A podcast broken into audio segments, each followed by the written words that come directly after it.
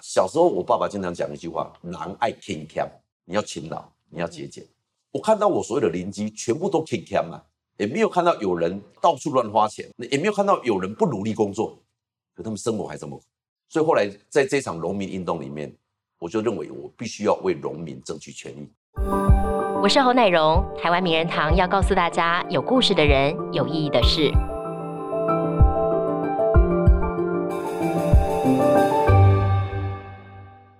县市首长哦，除了地方的建设施政之外，其实还有一个重点，就是当地方遭遇一些困难或是危机的时候，该如何展现他的行动力哦，也是施政的一大重点之一。那我们今天呢，特别请来的是嘉义县长翁张良翁县长。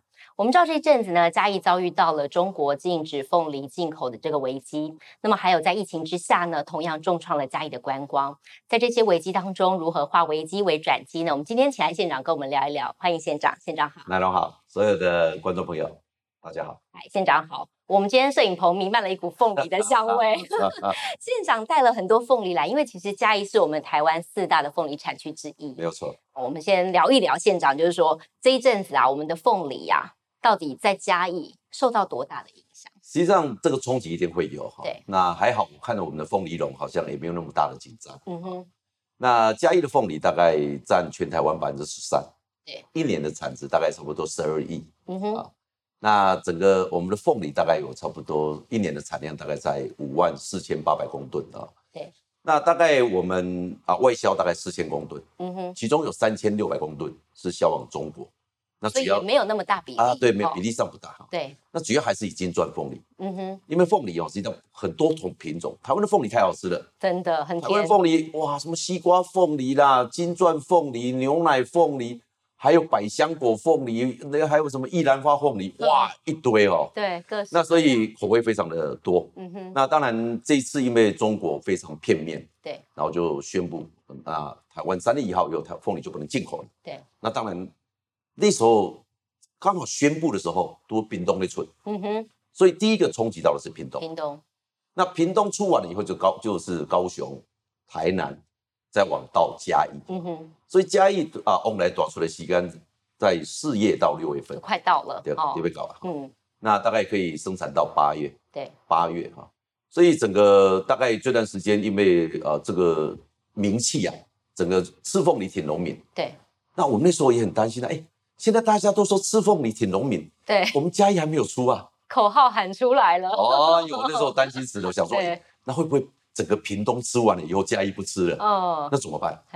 所以我们就发起预购，就说好了，你写预购单，嗯哼，你不要跟我讲说什么时候要出，我就是把最好的品质，然后那个刚好最好吃的时候，我把凤梨寄给你。哎，这很聪明哎，就搭上了这一股大家买凤梨的。所以我们在第一个礼拜，嗯，散户哦，嗯哼，不是团体哦，对，我们就大概有差不多订了六千五百多箱。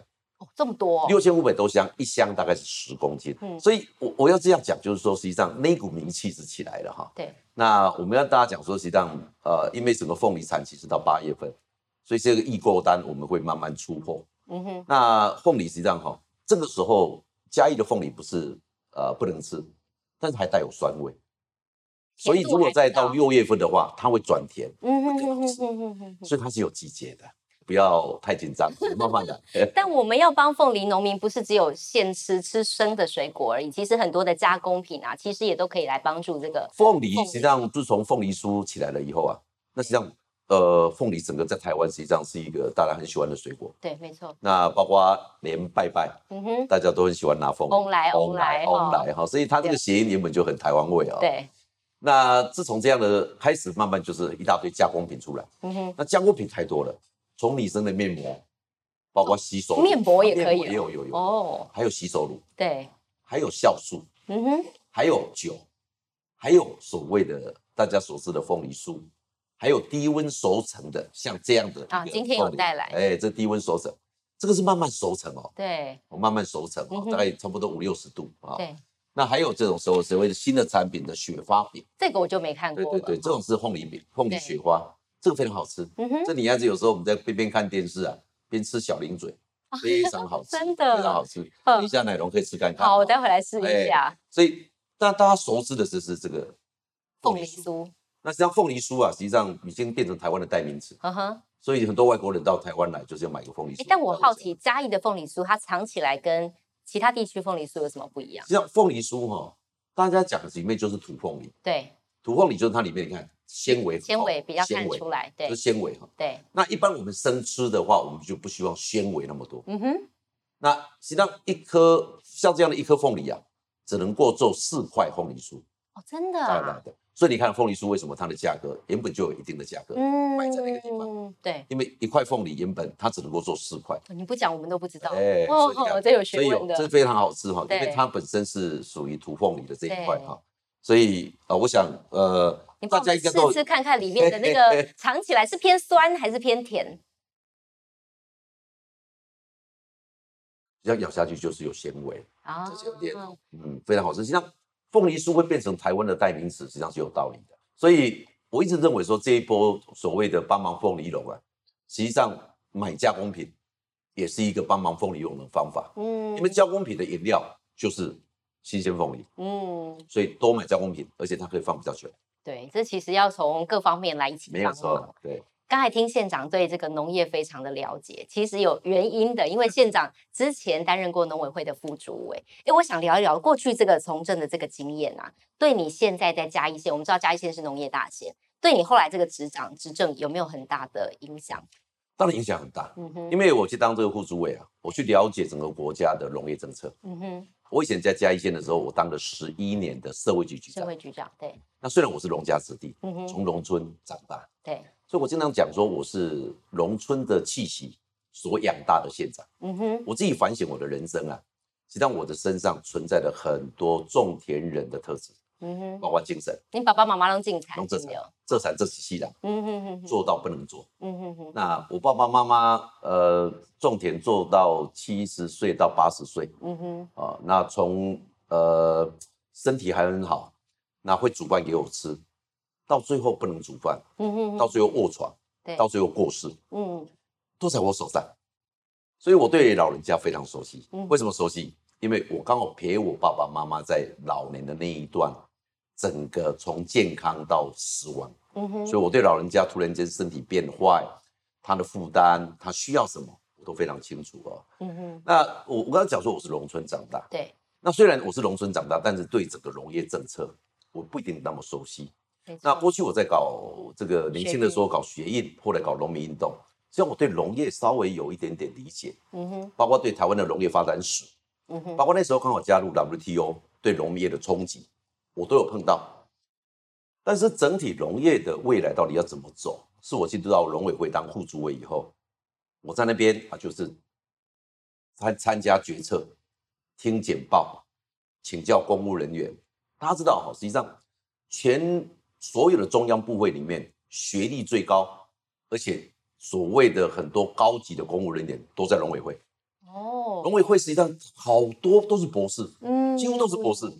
所以我从他们身上学到好多东西。嗯，那这个对于我未来后来去当嘉义县长，我对于农业的看法，包括农民所讲的话，我都听得懂。你懂，等于有一个比较宏观的视野，再来看地方。其实很多问题你会比较容易。所以，我我认为我我很幸运，就是小英总统啊，把我派去当农委会副主委，嗯哼，让我了解更深入的了解农业。那你就你的专业现在来看，你觉得嘉义县的农业面临到比较重要的需要？解决的困境是什么？农业是这样，农业永远是一个呃很大，大家知道哈，像奶农，你在对乡下应该有点认识哈。嗯哼，台湾的农业基本上是小农经济，对，就说他在我们老百姓的一般农地啊，大概差不多七分地一甲地，如果你们家有种两甲地，我那就大地主了。嗯哼，但是你要知道哈，七分地八分地所种出来的农产品，就整个市场。或者所谓的产量、经济规模来讲，嗯哼，都还是非常小，嗯哼。所以过去啊，大概这些花纳，上面叫花纳，嗯，就是他把这些所有小农的东西全部收集起来，嗯哼，变成我的，对。那由我来面对市场，嗯哼。所以过去在谈到所谓的剥削的问题，对，或是控制的问题，那是因为台湾就是小农经济，你农民所生产的东西没有办法以你的量直接面对市场。嗯哼，这个是台湾的结构问题。嗯哼哼哼哼。那再来是农业啊，在过去的发展，因为小农经济不具有经济规模，而且过去政府为了稳定物价，这稳定物价就我们台湾的政府来讲，从以前到现在就是一件非常严肃的事情。那稳定物价实际上牺牲最大的是谁？农民。没有错。嗯，因为你不能够让物价波动的太严重。对。所以农民的很多东西不能够反映到市场经济。嗯哼。虽然他付出了那么多，他很辛苦。对。但是他没有办法反映到他的市场经济，而且又有所谓欢难哈。嗯哼。所以。台湾农业有结构性的问题，嗯哼，这个结构性的问题一直很难解决。对，好，那还好，因为像我这一代，我爸爸是种田的，对，那我爸爸从我小时候只交代我一件事情，不能种田。他自己种田种一辈子，给你们堂做产条。所以，我们这一代的小孩子，基本上就是在我爸爸他们这一代农夫啊教育底下，就是不能够从事农业的一代。嗯，所以你就知道说。他们那一代的农民是一个辛苦，他觉得太辛苦了，不要走这在整个经济的发展来讲，是一群被打败的农户。嗯，所以，所以，所以他，他，他，他会，我经常在想一件事情：如果有一个爸爸当医生，他会跟他小孩子说：“你不要当医生吗？”或者说他是一个企业主，赚很多钱，然后跟他小孩子说：“你不要接我的事业哦。”大概很少。嗯，唯一农民教他的小孩子。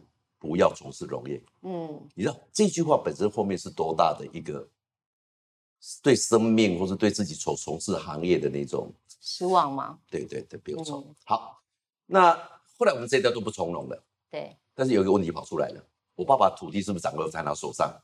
那我不从农啊，那土地去哪里？怎么办？所以现在新一代有很多所谓的青农就跑出来了。对。这些青农比过去我爸爸这些老农民呢？至少有一个优势，他们能够取得土地的耕作面积变大了，因为这些老辈的土地会释放出来，所以他们可能用租的方式，或用买的方式去取得更大的农地。嗯哼，那农委会又在推所谓的小地主、专业农，所以现在很多的农民呢，他可能拥有的是一百甲土地的耕作面积。嗯哼，这个在我小时候是不可思议的。对，所以。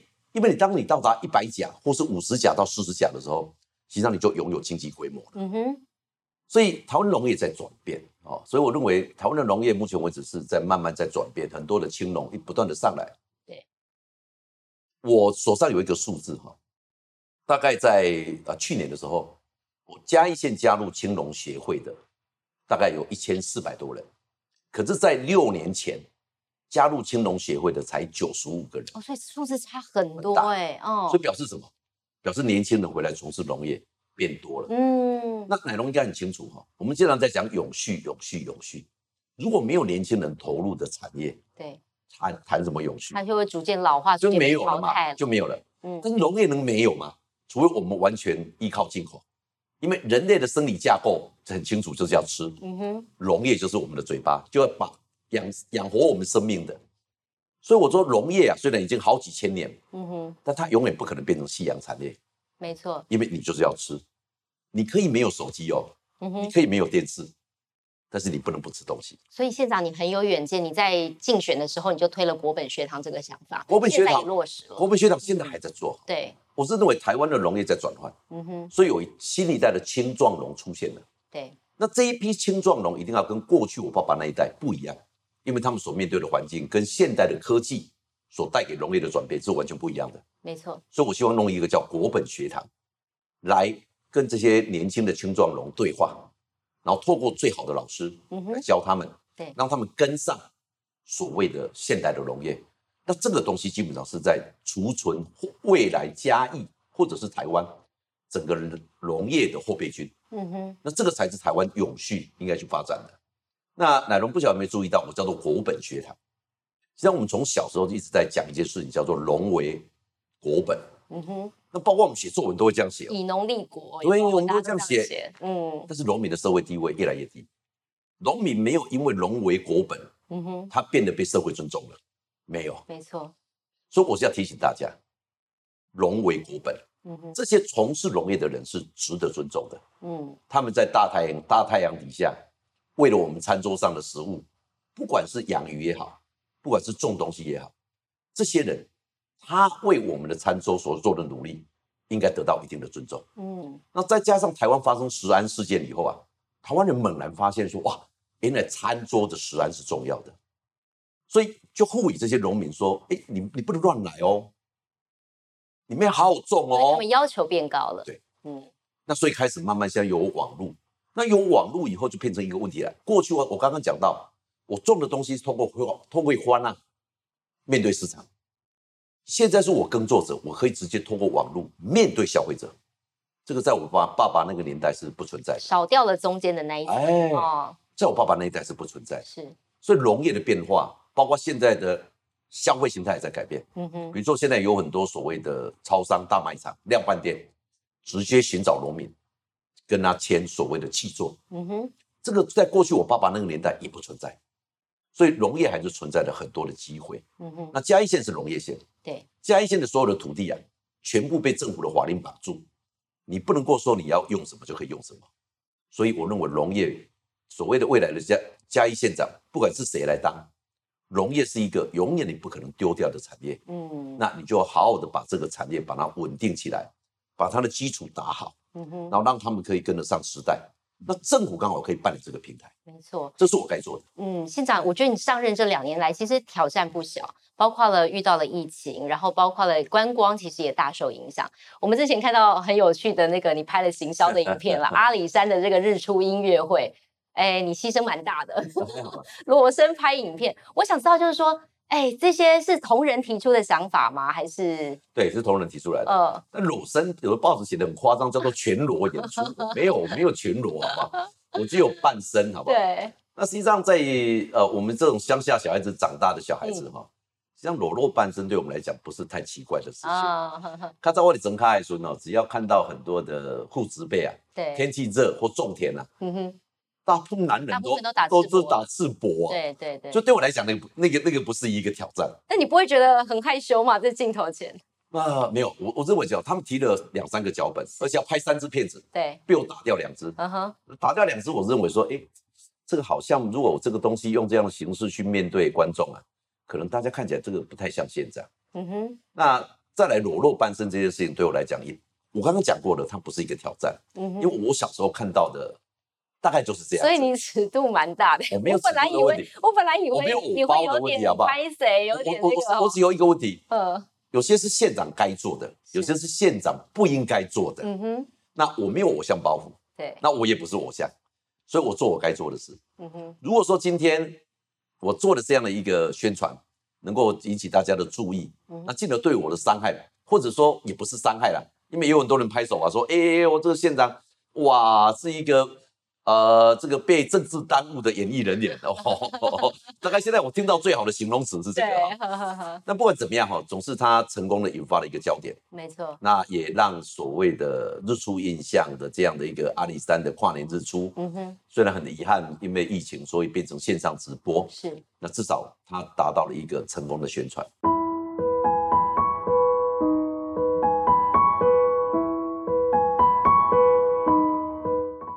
县长，我们谈到你的从政背景，我觉得挺有趣的。刚刚听你讲说，爸爸妈妈家里其实本来家里是务农的，你跟政治也没有太大的关系。然后大学念的又是资讯工程，后来怎么会跟 政治有了连结呢？蛮有趣的。那你的疑惑跟我爸爸的时候是一样的。我爸爸后来跟我讲说，奇怪，难道都差政敌的哈？对。那出几个政敌囝？对。像我从政这件事情，对我爸爸是一个非常大的担心。因为说实在的，奶龙讲的没有错。嗯，呃，实际上在乡下长大的小孩子，当时要考上大学很不容易，因为当时的大学的录取率大概差不多将近百分之三十。嗯哼，你说十个人去考，有七个人是考不上的。对，那你一个乡下小孩子，父母亲那么辛苦培养你，然后让你读书，然后缴你学费，然后让你有呃租房子的钱，然后努力。去去读书，然后考上大学。嗯哼，那你知道当时我没有考上大学，有一个最基本的对自己的要求，就是不要去管社会的事，专心念书。对，回家就是陪着苏州跟台灯。嗯哼，大概就是我唯一的工作。嗯哼哼，所以我们对这个社会基本上是无知的。对，而且基本上要考上大学，你也必须要让十年寒窗，就是陪着那个窗户的，你不去管窗户外面的事。嗯哼。所以好不容易考上大学了，对，结果你去搞学印，那就就我父母亲来讲，哎，他会认为说你去抗议。你刚我跟你讲什么？我讲，我们村庄哈有一个非常有名的算命师，嗯哼，现在呃被称叫做国师，非常有名。他他跟我同一个村庄，他大我十七岁，嗯哼。那时候我读大学搞学印的时候啊，我爸爸经常去找他，我爸爸又大他将近二十岁，所以他等于是那个算命师啊，等于是我爸爸的侄子辈，嗯哼。那。我爸爸跟我妈妈生了六个女儿在前面，我是第七个，唯一的男孩子。嗯哼，你就知道奶奶，我知道家里面压力很大，家里面对我的期待有多期待很高，明白吗？那而且我是短孙，嗯哼，明白吗？所以我阿妈非常疼我，对，非常疼。那我那时候搞血印的时候，就他们认知来讲，就是在抗议。我记得我妈妈那时候跟我讲说，只要电视在播新闻有抗议的画面，她眼睛都闭起来。为什么她害怕看到我？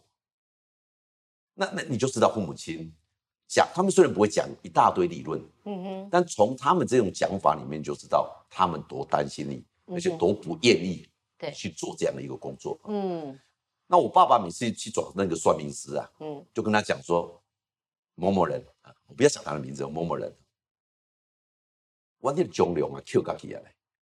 我台语台语的名字叫做中龙啊，你关键中龙啊，Q 家己啊嘞，拢不能读册呢。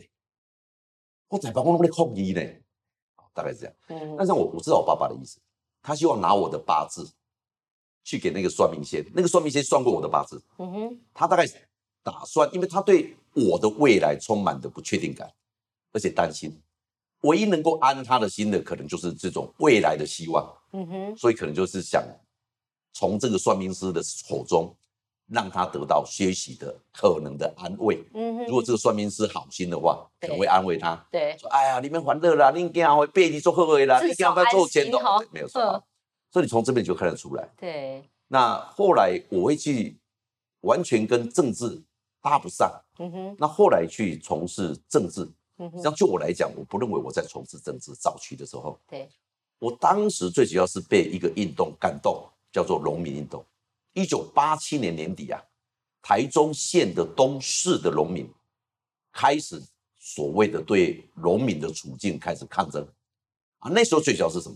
最主要是因为萧万长当时当国贸局局长，到国外去买美国的农产品、水果进口，去冲击到东市的农民，所以当时开始集结抗议。嗯哼。那后来到一九八八年，开始好几场非常严重的抗争。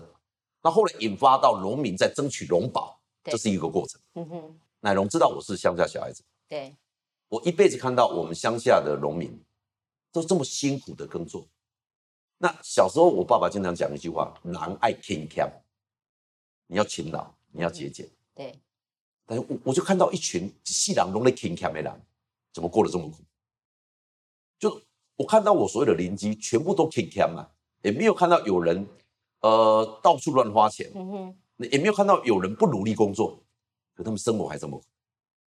所以后来在这场农民运动里面，我就认为我必须要为农民争取权益。嗯，可是当时我对农业是包括农民的状况，包括农业制度，为什么他们活得不好，不清楚。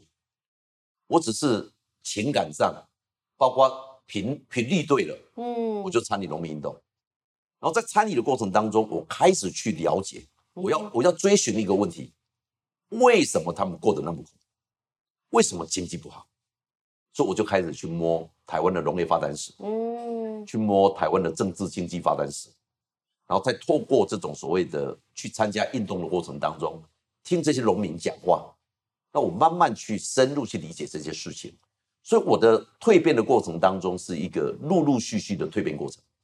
所以我经常讲一句话，就是说。我原本想要改变这个世界，却不小心这个世界也改变了我。嗯哼，所以就让我的人生的轨迹整个转变了。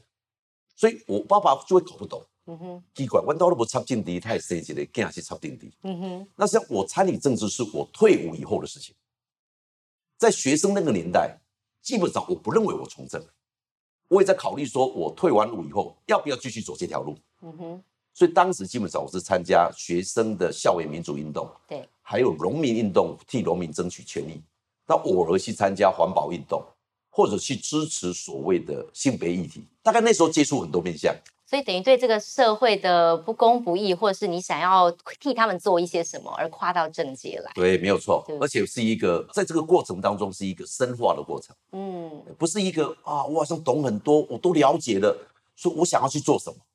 一开始只是情感上的认同，嗯哼，那这个情感后来升华到对理性的认同，是这样来的。但县长，其实你的政治之路说来，其实当中有一些挫折，你曾经经历过的，包括选国家代表、选乡长。其实都铩羽而归。我想谈一谈这两次哦，没有成功担任的这个你想要担任的职位的这个经历，对你来讲有什么样最大的？实际上这两次选举都不是我想要选，嗯哼，都是在各种因缘巧合的状况底下，那我被拜托去选，嗯哼。所以我原本在整个人生的经验里面，我是比较喜欢去从事社会运动，我是不喜欢去从事选举运动，嗯哼，这大概是这样子，对。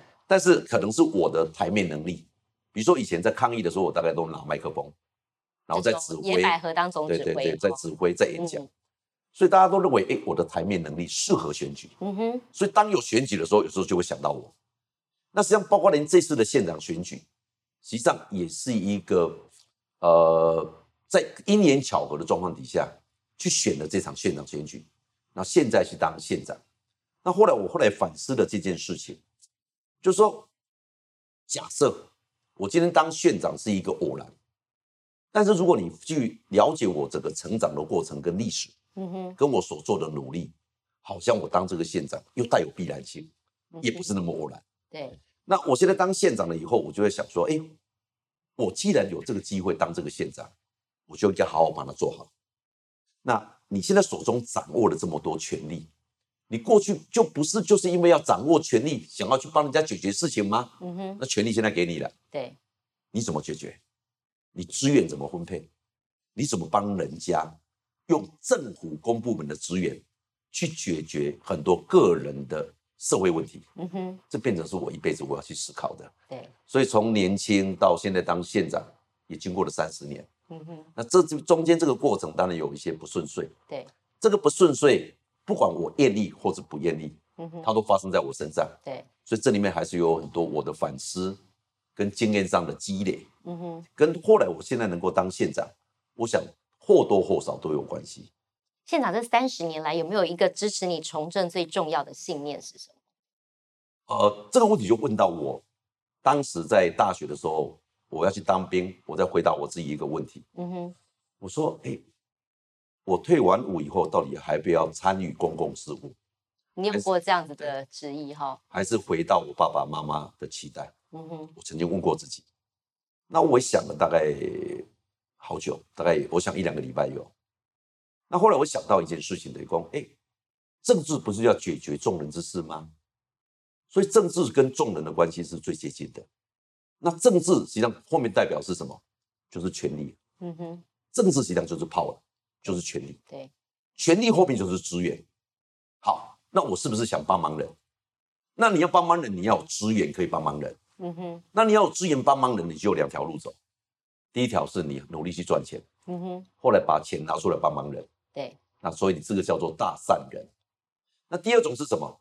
就是取得政治权利，然后拿国家的资源来照顾人，来解决所有你认为该处理的事情。那后来我我我就问我自己是哪一块料，后来想一想，好像我不是赚钱的料，所以我大概很难赚大钱。所以我在在这个条件底下，我想说好，那还是回到我最熟悉的参与公众事务。嗯哼，那参与公众事务不一定要选举。对，像现在很多在管理众人之事的人是没有选举的，所以我不认为我那么窄化说所谓的从政就是选举，我不认为是这样子。说我有好长的一段时间都不是选举，我都在从政。嗯哼，所以我是在这个角角色底下，我就慢慢的在政治这条路走了三十年，嗯，是这样来的。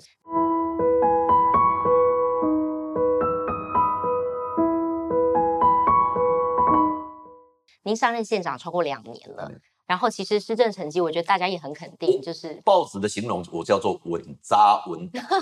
对，去年的 这个县市长的评选，你们呃嘉义县获得了四点五颗星，对不对？然后还被评选为是施政力非六都的第一名。嗯，你自己怎么样看这样子？大家对你的肯定？说肯定我倒不敢当。嗯哼。但是我知道说要去运转一台这么大的机器，实际上我永远记得一句话，有一个呃前辈跟我讲的，嗯哼，车子不要开太快，会翻车。好，那我现在接了嘉义县政府这台车子。我一开始的时候，我车子也不敢开太快，嗯哼，我油门也不敢踩太快，我怕换车。那因为你去当一个县长，实际上都跟底下的所有的团队都是一个互相适应的过程。是，他们在看，哎，虽然我在那边当了十一年的社会局局长，但他们看到我的是一个跟他们一样的局长。可当你当县长的时候，你的使命感跟你要做事情的态度就不一样了。好，所以我一开始的时候，我要处理几件事情。第一个，我要让我过去的老同事慢慢的承认我是县长，不然过去是同事啊。这也是要花一段时间跟努力的哈。嗯，我几我讲几个那个呃例子给赖龙听。嗯，我刚我刚当县长的时候，以前我们都当局长的同事。有。那我当县长了嘛。对。那有一次在跟我聊天，我就很谦虚跟我讲说啊，我现在在想说 要怎么把下一线带好，都要你们帮忙。不晓得我的能力够不够，大概我这样讲。对，你知道我们那个处长什么动作吗？嗯，他拍拍我的肩膀，拍拍我这边，说：“县长，你可以的啦，你放心啦，你可以的啦。”好了，body body。我跟赖龙讲一件事情，是，这要不是我过去都跟他们当同事，是，没有人敢打县长的肩膀。没错。所以你要知道哈，对，我要让他们慢慢承认。或是接受我有能力当县长，对他们愿意跟我一起打拼，说我要花一些时间。第二个，我要慢慢知道说嘉义的主要问题是什么，我要处理什么。那我要让这台机器从处长、从科长到承办人员都能够动得起来，它必须要有一个过程，这个过程靠急急不来。也就是说，你要让底下能够。上面脑袋动，手脚也动，嗯哼，或者脑袋能够正确的传达手脚命令，他必须要有一个互相认识，跟到最后佩服，说，哎，你真的很认真在为嘉义县民做事，嗯哼，我愿意跟你一起打拼，对，这件事情我要花将近差不多半年到一年的时间，所以我是稳扎稳打，嗯，然后把我对嘉义县的认知，包括我的理念，所以我就提出了六大政见。这些证件里面包括社会福利，包括农业，包括社区，包括老人照顾。嗯哼，这些东西东西啊，都是选举的时候都是我自己写的。对，我自己写的，我所以我就很清楚我要做什么，很熟悉这些政策内容。就是说我这些政策内容都不是假幕僚之手，嗯哼，都是完全我自己写的。对，所以我是有想法，我想了去做什么事情。嗯哼，好，那我就现在就是说，怎么样让这个想法能够落实。那这个落实要有方法，有节奏，也有步骤。嗯哼，所以报纸形容的没有错，是一个稳扎稳打的县长，大概不照进。就很多东西是急不得，急不得。但县长其实大家看到的是台面上哦，好像大家都把县市长拱在前面，但其实有没有你当县长之后才发现，原来很辛苦的地方是大家不知道的。那我想这是一个观念哈，嗯哼，就是说现在大家对县市长就认为现在是要选民哈，现在面对政治人物。你就是要很认真，嗯哼，然后让大家看到你都没有在休息，嗯哼，他会认为你是一个好的县长，哦，这样的认知会困扰你吗？会，这个社会是这样认知，对，但这个认知在某个程度上也是进步，嗯哼，你有没有看到这个是有点类似仆人的，公仆的概念，嗯，跟我们小时候面对很多的公务人员或者所谓的官当官的，我记得我小时候看到乡下人跟当官的讲话，哈。讲话嘴巴会结巴，嗯哼，我看他的脚还在抖。我小时候看到的是，真的跟官员讲话真的会害怕，嗯哼。可是现在你看到，真的现在老百姓跟官员讲话不会害怕，嗯哼，讲话不会结巴，有时候讲的不合他的意啊，他还会凶你。对，我讲这是一个转变，对，这是一个转变，嗯哼。那这个转变对整个整个台湾来讲就是正面的。我们我们一辈子在追求的不是这样子吗？就是希望这样不是吗？嗯哼。我年轻的时候搞学运、搞政治，不是在追求所谓的政治民主化？对。跟所谓的我们小时候在读的叫做公仆。嗯哼。可是我们小时候读的公谱，一辈子没有看过公谱啊。那现在都看到了，是现在都看到了。那所以，我我我，实际上从南到北，所有的县市长，每个都很认真。我凭良心讲，对，没有一个偷懒，每个都很认真。但也因此应该要牺牲不少，对不对？嗯。所以你家庭就没有办法兼顾。对。那包括我经常开玩笑，从我开始当开始忙的时候啊，大概我们家的照片哈，我们家好像是单亲家庭，永远少了你，永远没有我啊。呃，呃，好像就是家里面就是好像就是单亲家庭，嗯哼，所以我现在我跟我小孩子的关系啊，实际上我跟我老老婆跟我小孩子比较亲，嗯哼，小孩子跟我比较不亲，心里会不会有点？但是小，他小孩子怕我，哦，就说我老婆还是扮演慈母的角色，嗯哼，我还是扮演严父，但是哦。呃，在他们小的时候，大概以前礼拜六、礼拜天都会带他们出去玩。在他们比如说呃四五岁、三四岁读国小，那后来读国中、读高中，跟我们的关系就没有那么近。但我老婆跟他们还是很近。对。哦，所以包括有时候会带他们去玩，带他们去逛街，大概都没有我了。嗯哼，大概都没有我。对。但我认为实际上走这条路，原本有所得就有所失的。嗯哼，很多东西很难兼顾。你自己会有什么样的方法去弥补吗？就是跟孩子拉近一些距离啊！我一直是这样想，我就说，呃，小孩子有什么困扰，对，那他们还是会会问我的意思，嗯哼，那我就会用比较大人的方式跟他们讲话。那我最近发现了我的大儿子啊，开始在讲话，已经开始看起来是可以聊天的，嗯哼，他不再是小孩子，他现在几岁？大四，现在大四，嗯哼。他开始可以沟通了哈，可以沟通。讨论，而且他在讲的是他的前途，嗯哼，跟他现在的处境，然后他把他的所思所得，嗯哼，写给我，嗯，而且还会问我说：“爸爸，你建议我最近看什么书？”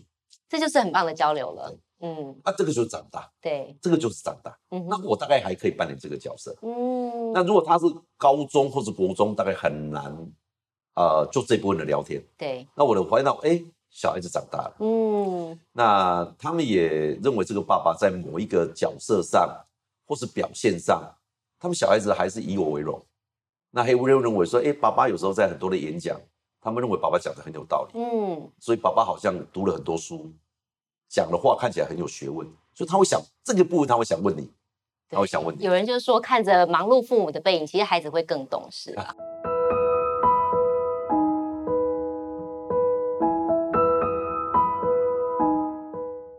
长，我们看到你的签名，其实还蛮可爱的，跟一般的县县市长签名不太一样。你是特别练的，是不是？不是，很多人看到我的签名啊，都认为我特别练。嗯哼，实际上，我认为那大概是我的写字的演化的过程。嗯哼，演化的过程。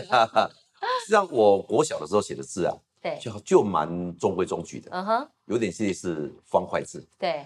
像我以前看到那个，我大学的时候建筑系的朋友，对，他们大一的时候就要写方块字。嗯哼，我说，哎呦，这个字跟我的字好像。嗯哼，那后来我又啊，因为当时搞学印，对，那经常要写海报，跟同学们讲说，我什么时候我们要抗议了，什么时候我们有什么活动，对，所以那时候要写 POP，对，那可能就是我原本的字再加上 POP，就变成现在的字，所以变成有个人的风格。哦，哎。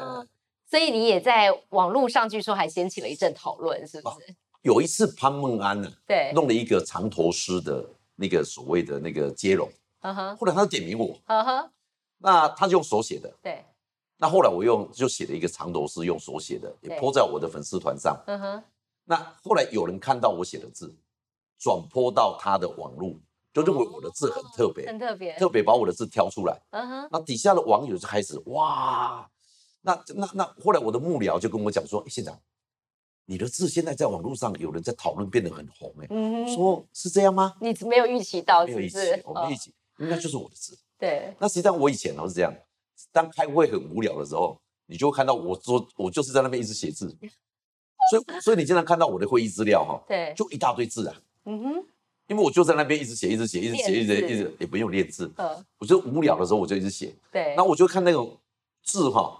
就会变成大大小小，然后会变成有艺术化的风格，然后知道这个字体在这个结构上怎么排。嗯哼，我是在那边在写的过程当中，就是越写越有好玩，因为我就不会去写那种中规中矩的字，所以蛮有艺术感的哦。对对，大概字是这样来的。我就今天的专访当中看到很多很不一样的县长。县长，我之前做功课的时候，我还看到你有一个很特别的嗜好是易经卜卦。哎，这也是很多人不晓得的。你为什么开始对易经卜卦是有兴趣的？我讲，呃，人的命运如果很差，是，然后命运很坎坷，嗯哼，你就会对这个东西有兴趣。有吗？所以我不只是读易经，我会去读很多算命的东西。嗯哼，那试图想要去理解这世间有命吗？嗯哼。那后来我去接触易经，是因为唐朝有一句话叫做“不学易，不能为相”。不学易经不能当宰相。嗯哼，我就对这本书我就产生了兴趣。那实际上我实际上比较多的时间去读它的义理。嗯，那希望能够从义理里面去了解很多的事情。那很多人都知道易经有六十四个卦。对，实际上他在讲一件事情：人生碰到了六十四种情况，你该怎么办？已经在讲这个事情，所以也等于解决了一些你从政困难上的疑惑。你去读它，你会有一些东西，你会有所得。嗯哼，那包括很多待人处事，包括你碰到这个处境，你应该怎么样进退？这个大概是易经可以带给你的。嗯，县长接下来大概还有一年多、两年左右的任期啊，你自己心里有没有你希望的嘉义县的蓝图是什么样子？这嘉义县我很清楚哈，就是。我去年的年底，我执政的第一周年，我喊出一个口号，就嘉义以后不要再叫嘉义叫做农业县，我们叫做农工大县。嗯哼，嘉义最大的问题是什么？就业，因为嘉义的就业内容太过单一的，它就是农业县，而且使得青年外流了，对不对？嗯，那现在说实在的哈，现在的教育水平太高了，那教育水平高，交通又方便，你留不住人的。嗯哼，比如说好了。嘉义有一个小孩子读到航太博士，那我县长去找他说：“哎，拜托你留在嘉义好不好？”他问你说：“我留在嘉义要干嘛？”没有工作可以做，哦，没有相关的产业。嗯，所以教育程度那么高，然后再加上交通这么发达，然后嘉义的这个就业还那么单一，嗯哼，这是必然的结果。那我们就要用我们的价值观念，利用我们的行动力来改变过去的合理。嗯哼，大概就是我想做的。所以就两条线，一条就是抓住发展，因为难得有这个机会，台湾在发展整个南部，所以我们的水上南京工业区、中埔公馆工业区、民雄的航太园区，还有科学园区，在未来十年跟十五年，即将带来嘉义很大的改变。嗯，我们的改善乡亲生活品质，从我们的村里生活大调查，它就一个资料库在那边的，我们就按部就班，好好把它完成。好，很多的问题其实不是一蹴可及可以改善的。不过我相信，在一个很有远见的规划之下，嘉义县呢，在县长带领下，一定会越来越好。我们今天非常谢谢县长来到节目当中跟我们分享，谢谢县长，谢谢南龙，谢谢所有的观众朋友，谢谢。如果你喜欢我们的节目话，欢迎上 Podcast 搜寻台湾名人堂，我们下次再会。谢谢，谢谢县长，谢谢，谢谢。嗨，我是奶荣，谢谢你今天陪我们一起听故事。台湾名人堂每周日晚间十点在台视新闻台播出，也会在 Podcast 上线。每周我们都会带给你有故事的人，有意义的事。